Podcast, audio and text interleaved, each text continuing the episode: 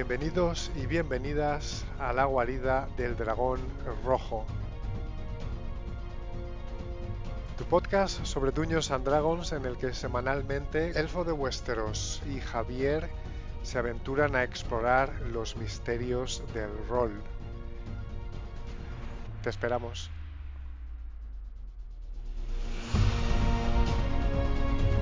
Bienvenidos y bienvenidas a la guarida del dragón rojo. Mi nombre es Elfo de Westeros y estoy hoy aquí con mi querido amigo y socio en este proyecto friki, Javi Orco. ¿Qué tal, Elfo? Encantado de estar contigo en otra edición de La guarida del dragón rojo.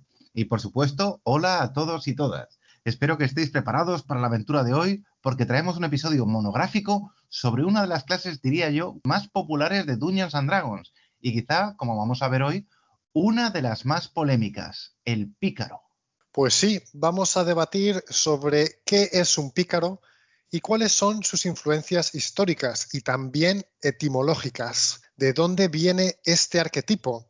¿Por qué le llamamos pícaro en castellano y qué influencia tiene esto en cómo vemos esta clase? Vamos también a discutir qué impacto tiene el que un jugador elija esta clase sobre la mesa de juego. Todo ello, por supuesto, basado en nuestras propias experiencias como jugadores y directores. Vamos además a mencionar a algunos pícaros famosos en la cultura popular y a proporcionaros ideas alternativas y originales si estáis interesados en jugar esta clase. Y por último, vamos a discutir sobre si esta clase es demasiado intrusiva y disruptiva y si debería ser restringida en vuestra mesa de juego. Por supuesto, recordad que no hay una única manera de jugar al rol y que, aunque vamos a dar nuestra opinión sincera y honesta sobre este tema, lo más importante es que tú y tus jugadores lo paséis bien. Así pues, hoy nos enfrentamos a la clase del pícaro. ¿Vamos a por ello, Javi? Cuenta con mi hacha, bueno, eh, con mi daga, que llevo escondida hábilmente en la manga, mientras me mantengo en las sombras.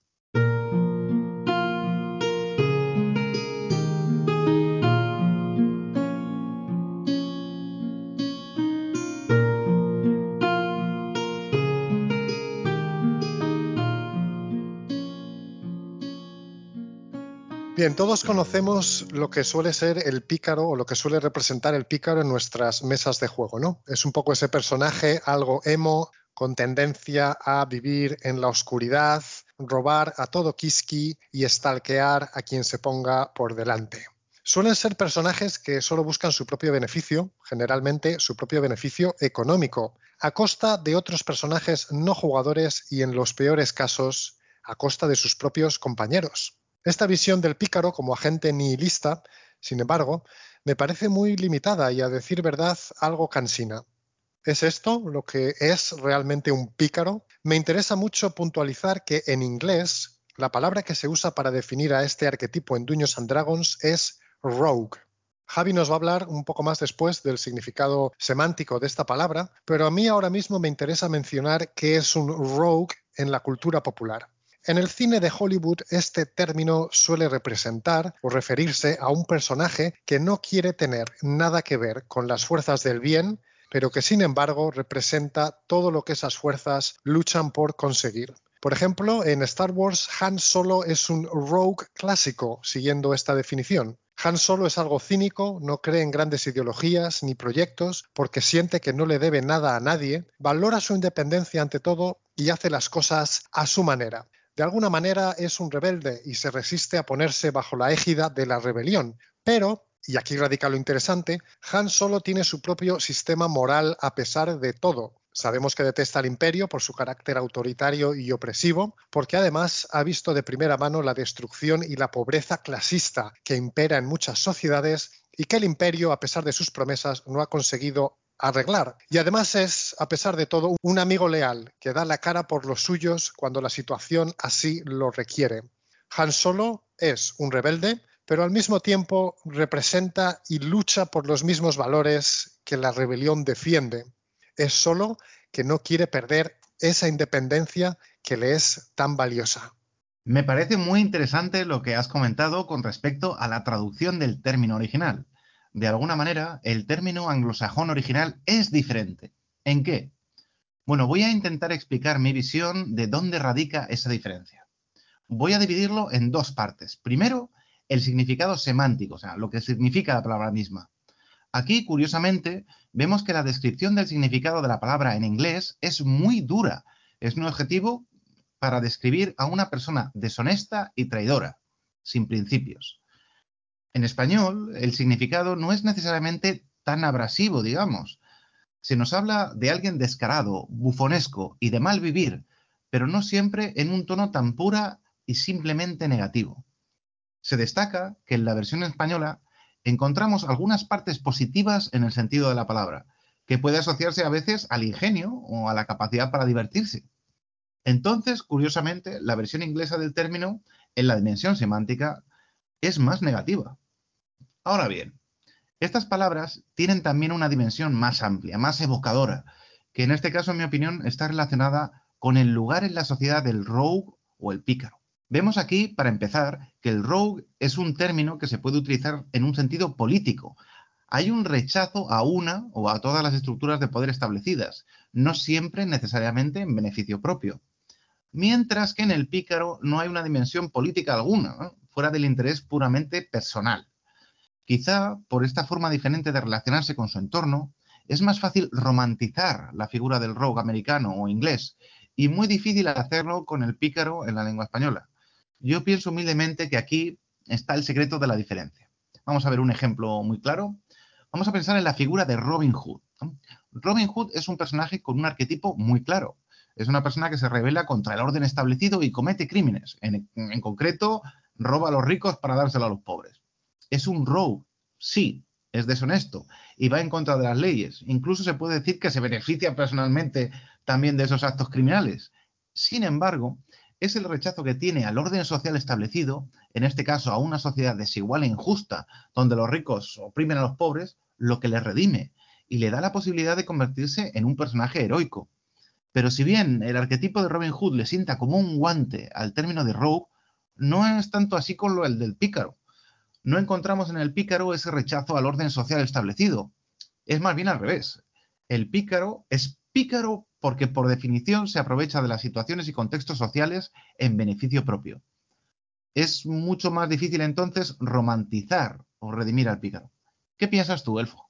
Bueno, Javi, me parece que tienes toda la razón y me parece que en los contextos de habla hispana se produce una transferencia cultural muy interesante, pasando del rebelde que hace las cosas a su manera pero tiene un código de conducta propio que no es tan diferente del de las fuerzas del bien que sería la versión inglesa de este arquetipo, pasando, como digo, al concepto hispano de personaje nihilista, que tiene una mentalidad extractiva y busca literalmente vivir de los demás sin trabajar.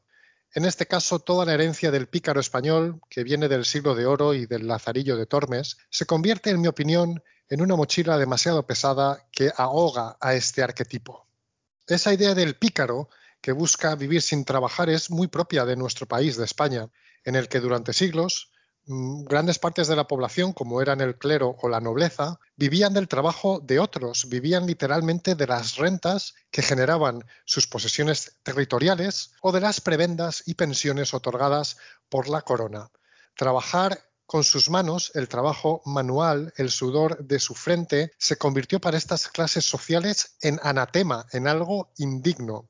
Así, al contrario que en otros países, en los que se empezó a desarrollar un protocapitalismo en el que se buscaba incrementar la riqueza personal a través de la reinversión de las rentas productivas, en España el objetivo más deseado ha sido siempre pasar a formar parte de ese sistema de rentas y subsidios, aunque aquí influyen otros muchos factores, como por desgracia la intensa precariedad laboral y económica, creo que el anhelo de gran parte de la población española por convertirse en funcionarios y funcionarias tiene mucho que ver con esa idea de recibir prebendas y pensiones trabajando lo menos posible.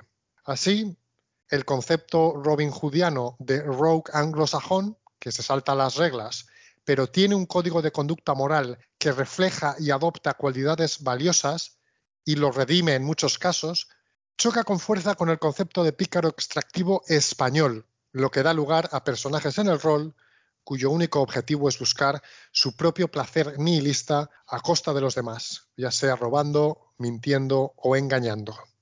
Bueno, pienso que Elfo tiene toda la razón en lo que dice. Inevitablemente estamos influenciados por la cultura en la que nos hemos criado y nuestra forma de crear e interpretar personajes de ficción, lo queramos o no, muchas veces está marcada por esa influencia. En culturas como la inglesa o la americana hay cierto tipo de admiración o romantización por la figura del hombre o la mujer hechos a sí mismos, que solo respetan sus propios ideales y que muchas veces se enfrentan al orden establecido utilizando incluso prácticas cuestionables o directamente delictivas.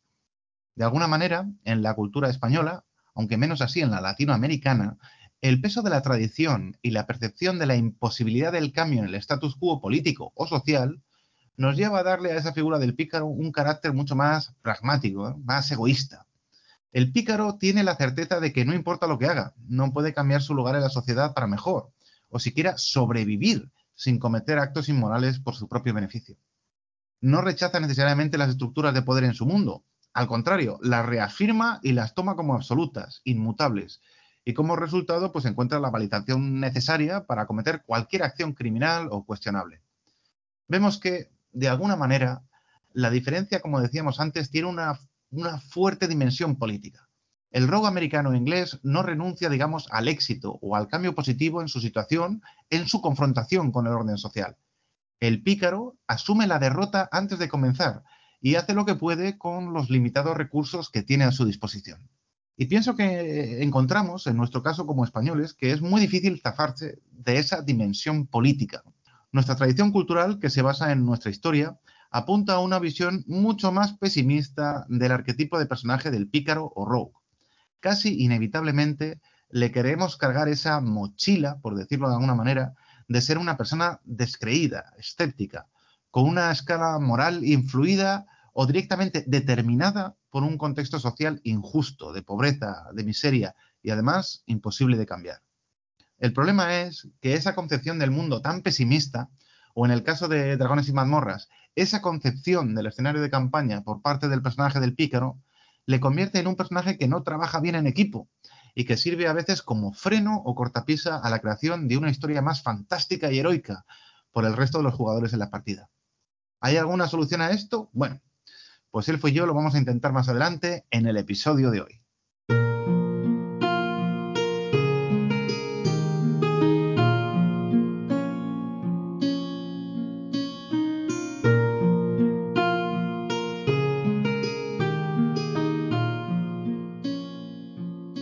Bien, vamos ahora a hablar del pícaro en las partidas de Dungeons and Dragons, en el juego directamente. ¿Qué opinas, Javi? Te paso el micro para que inicies tú esta discusión.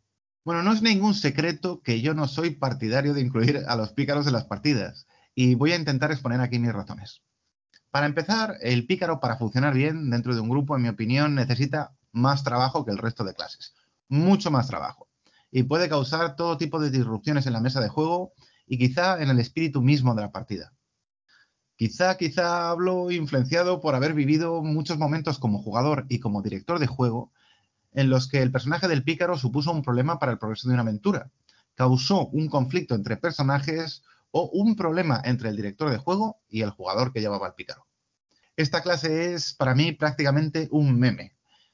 Y los jugadores conflictivos no sé por qué sienten como una especie de atracción malsana hacia esta clase. Al fin y al cabo, las habilidades del pícaro se basan en el subterfugio y en el engaño. Y esas habilidades es muy difícil interpretarlas en la mesa y al mismo tiempo hacer partícipes a todos los demás jugadores. Lo que inevitablemente pues, nos lleva a dedicarle más tiempo al pícaro que a los demás y combinando todo esto con la actitud egoísta y conflictiva de los fines de la mayoría de los personajes pícaros, pues todo ello junto es una receta para el desastre. Pues creo que tienes razón, Javi, en los puntos que comentas, ¿no? Por un lado, las propias mecánicas del personaje hacen que de alguna manera acapare la atención del director de juego. Por ejemplo, en interminables escenas de subterfugio, en las que el pícaro intenta seguir a alguien o alejarse del grupo y mantenerse apartado o visitando otros lugares. Esto último creo que es muy problemático porque rompe el flow de la historia y ralentiza las sesiones. Personalmente en mis partidas Siempre intento asegurarme de que el grupo de jugadores se mantenga unido y trabajando juntos para conseguir un objetivo común. Como jugador no hay nada peor que estar sin hacer nada esperando a que otro personaje consiga sus objetivos individuales. Lo mismo pasa con los robos. A muchos pícaros les encanta robar a diestro y siniestro. Y en ese caso, unido a lo que comentaba de romper el grupo o separar el grupo por objetivos individuales, las consecuencias de una mala tirada pueden ser potencialmente negativas para el grupo si el pícaro es descubierto robando y además un serio dolor de cabeza para el director de juego. Quería preguntarte algo sobre una cosa que has mencionado que me ha parecido muy interesante. Has dicho que los jugadores conflictivos sienten una gran atracción hacia esta clase. ¿Podrías hablar un poco, por favor, sobre a qué te refieres con, eso para nuestra audiencia? Bueno, pues al final pienso que de un modo u otro jugar a Dungeons and Dragons es por definición vivir una fantasía. La cuestión aquí es qué tipo de fantasía le gusta interpretar a la gente. Como hemos visto antes, la mayor parte de las habilidades del pícaro se basan en el subterfugio y en el engaño. Entonces, normalmente los jugadores que se sienten no ya cómodos, sino directamente atraídos por interpretar este tipo de actividades, tienden a transportar a la mesa de juego un ambiente algo enrarecido y una perspectiva de secretismo e incluso algo egoísta que choca con la construcción de un equipo o grupo de aventureros sólido, donde la confianza y la sinceridad pues es el valor más importante. Bueno, hemos puesto al pícaro a caer de un guindo, como se suele decir, pero bueno, ¿hay algo que nos guste del pícaro? ¿Qué opinas, Javi? Bueno, en teoría, sobre el papel, sí. A mí me gusta la idea de un personaje que se enfrenta al orden establecido, que vive la vida según sus propias normas. Y me gustaría que el motivo de ese enfrentamiento fuera la búsqueda del bien o la verdad, y no la certeza de que nada va a cambiar y es mejor o incluso necesario recurrir al crimen y al subterfugio para medrar en la vida o sobrevivir siquiera. Yo creo que el pícaro como clase, aunque está generalmente muy asociado a este comportamiento antisocial que mencionábamos, tiene una gran versatilidad, ¿no? La propia clase te da muchas ventajas para potenciar tus habilidades y realmente el pícaro no tiene necesariamente que basarse siempre en el subterfugio, el robo y el asesinato.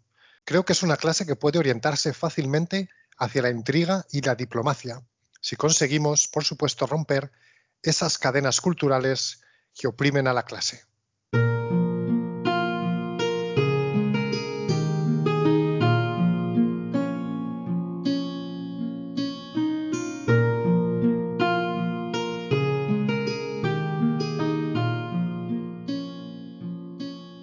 Hemos dicho que el pícaro, tal y como se juega en muchas mesas, es potencialmente problemático por sus tendencias disruptivas. Hemos pensado que una buena idea sería imaginar arquetipos alternativos para este personaje que no sean el clásico mis padres me abandonaron, crecí en la calle y soy un ladrón nihilista que solo piensa en sí mismo. Un concepto que siempre me ha parecido interesante es el concepto de cazador. Aunque tenemos la clase del explorador, que puede ir bien con este concepto de cazador, siempre he pensado que el ataque furtivo del pícaro podría aplicarse también a un personaje que es experto en la caza, Después de todo, los cazadores saben cómo herir o cómo dar un golpe de gracia, gracias a otras habilidades del pícaro como el sigilo y la versatilidad. En cuanto a las habilidades que ofrece esta clase, un personaje que haya crecido en un gremio de cazadores puede perfectamente ser una buena idea como un arquetipo alternativo al clásico pícaro. También la clase del pícaro me recuerda al personaje de Daniel Day-Lewis en la película Gangs of New York, Bill el Carnicero, el antagonista de la película, que por su profesión ha aprendido cómo hacer un gran daño a sus enemigos utilizando armas cortantes. Yo creo que aquí el secreto está en el background, en el escenario de campaña, el mundo donde viven los personajes. Un pícaro que luche en contra del mal en una sociedad opresiva, ya sea en la forma de la tiranía de monstruos, organizaciones malignas, etc., puede ocupar un lugar en el mundo, digamos, positivo, para el grupo y para el mundo mismo. Pienso que de alguna manera, si se le da al pícaro una dimensión política, una creencia por encima del beneficio propio, o ya una brújula moral más o menos enfocada al bien, se puede crear un personaje interesante. Pero sí, como es habitual en mi experiencia, el personaje del pícaro tiene su propio interés siempre por encima de todo lo demás, es imposible o tan complicado hacer funcionar este personaje que sinceramente yo pienso que no, no merece la pena el trabajo de hacerlo. Pues me gusta la idea del pícaro como revolucionario, acostumbrado a vivir en la clandestinidad, oponiéndose a un poder opresivo y teniendo que ocultar siempre su identidad. Me recuerda un poco a Rusia a principios del siglo XX, antes de la de la Revolución Rusa. Ahí hay otra idea interesante. Otra idea que se me ocurre es la de ligar al pícaro con un arquetipo más de espía. El personaje podría ser, por ejemplo, el jefe de seguridad de una gran casa o un guardaespaldas de un noble, no tanto desde el punto de vista de la fuerza bruta, sino más bien asegurándose de que los lugares que visita su empleador son seguros. Otra idea sería la del agente secreto, que le da al personaje una cierta dimensión política. Al fin y al cabo, 007 podría ser considerado como un rogue, siguiendo por supuesto el concepto anglosajón. ¿Se te ocurre algo más, Javi? Bueno, la verdad que me parece estupendo lo que has dicho, Elfo, y en fin, pienso que aquí el centro, el núcleo de la cuestión y del problema del pícaro, pues es su motivación. Si conseguimos cambiar la motivación del pícaro y darle ese tono romántico o más idealista, menos escéptico, podemos encontrarnos con un personaje valioso y digno de interpretar, que nos va a traer a nosotros como jugadores y a todo el grupo momentos muy especiales durante las partidas. Dicho eso, lamentablemente yo jamás lo he visto en una partida de Dragones y Mazmorras y, quizá movido también por ese pesimismo nacido de las malas experiencias anteriores, dudo que lo vea en el futuro.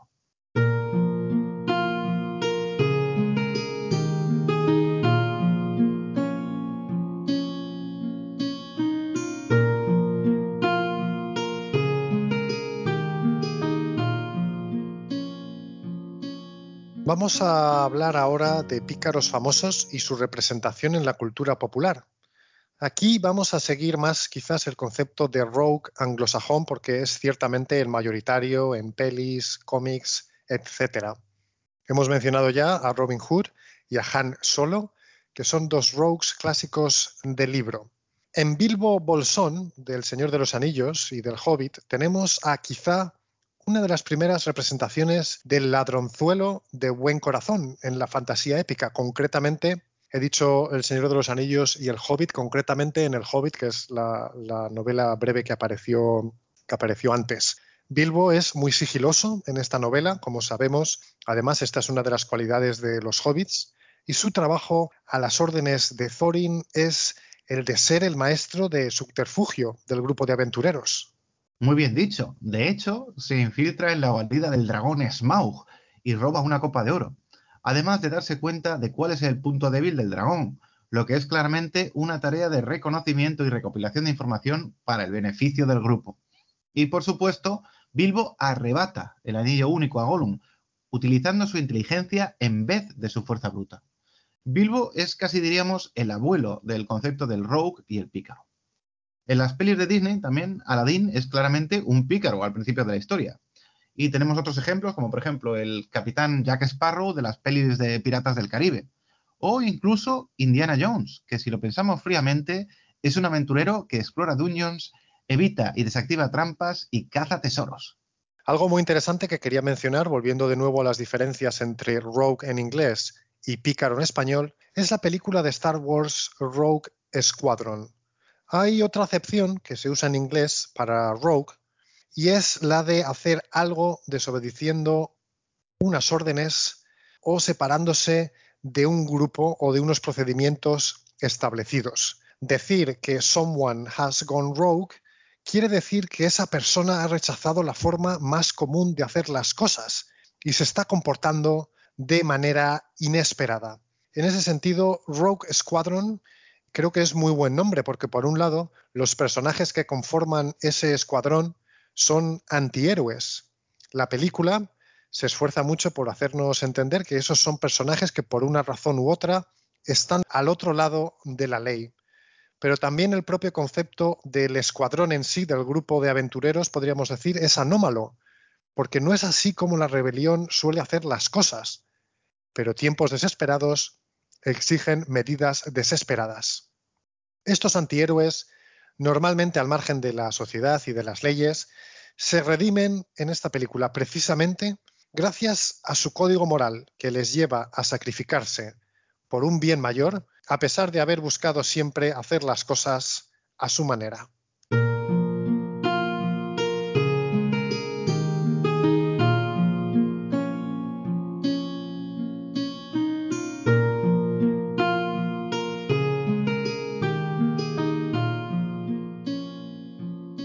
En definitiva, absolución o condena. Creo que el concepto de rogue me gusta mucho. El de pícaro, personalmente, no tanto. Creo que es disruptivo y egomaníaco ya desde las propias reglas de la clase. Y muchos jugadores enfocan al pícaro demasiado hacia el robo y lo antisocial. De hecho, en una partida reciente que estamos jugando, Javi y yo, con otros tres grandes jugadores en el escenario de campaña de Everron, tras una muy mala experiencia, hemos decidido banear la clase del pícaro. Hasta ese punto hemos llegado. Sin embargo, creo que hay muchas cosas que pueden hacerse con esta clase por su versatilidad. Cualquier pícaro que se enfoque en la diplomacia y la intriga, o que tenga una dimensión moral, como la de luchar contra una autoridad opresiva, aunque sea en principio buscando su propio beneficio, ese personaje tiene mi beneplácito. Bueno, quizá yo a veces peco también de confundir mis experiencias con jugadores que llevaban pícaros como clase de personaje y tenían comportamientos pues, muy disruptivos y egoístas con la propia clase en sí. Yo sería partidario incluso de modificar las reglas generales del juego e incluir las atribuciones del pícaro a todas las demás clases. Permitir una mayor personalización del resto de clases básicas, incluyendo el estilo del pícaro, digamos la posibilidad para el subterfugio y más habilidades donde elegir para el resto de clases. Al final pienso que el pícaro es como un cajón desastre que no sería necesario si las propias reglas del combate desarrollasen la posibilidad de que todos los personajes pues, puedan atacar furtivamente con bonificadores y que también pues, puedan aprender más habilidades externas a la corta lista que tienen para su propia clase, ¿no? Salvo el bardo, que es una excepción a esto. En cualquier caso, por alguna razón hay mucha gente a la que le gusta mucho la clase del pícaro y disfrutan jugándola. En fin, quizá es que solamente no he tenido la suerte de encontrar a ese pícaro maravilloso en una partida que me hiciera cambiar de opinión y hacerme ser más positivo sobre las posibilidades de esta clase. En general, me parecen muy disruptivos para las partidas. Y pienso que los pícaros atraen una forma de jugar incluso a dragones y mazmorras que sinceramente pues está lejos de ser mi favorita. Bueno, pues eso es todo por hoy. Esperamos que os haya gustado nuestro approach a la clase del pícaro y que os haya hecho reflexionar si tenéis cualquier opinión o feedback, por favor, seguidnos en Twitter y escribirnos si os apetece. Estaremos encantados de leer vuestros pensamientos. Ya sabéis que podéis encontrar además nuestros episodios en YouTube, Spotify, Google Podcasts, Apple Podcasts y otras muchas plataformas. Un abrazo muy fuerte, audiencia, y hasta pronto. Muchas gracias a todos y no olvidéis de dar like al vídeo y suscribiros al canal. Hasta pronto, aventureros.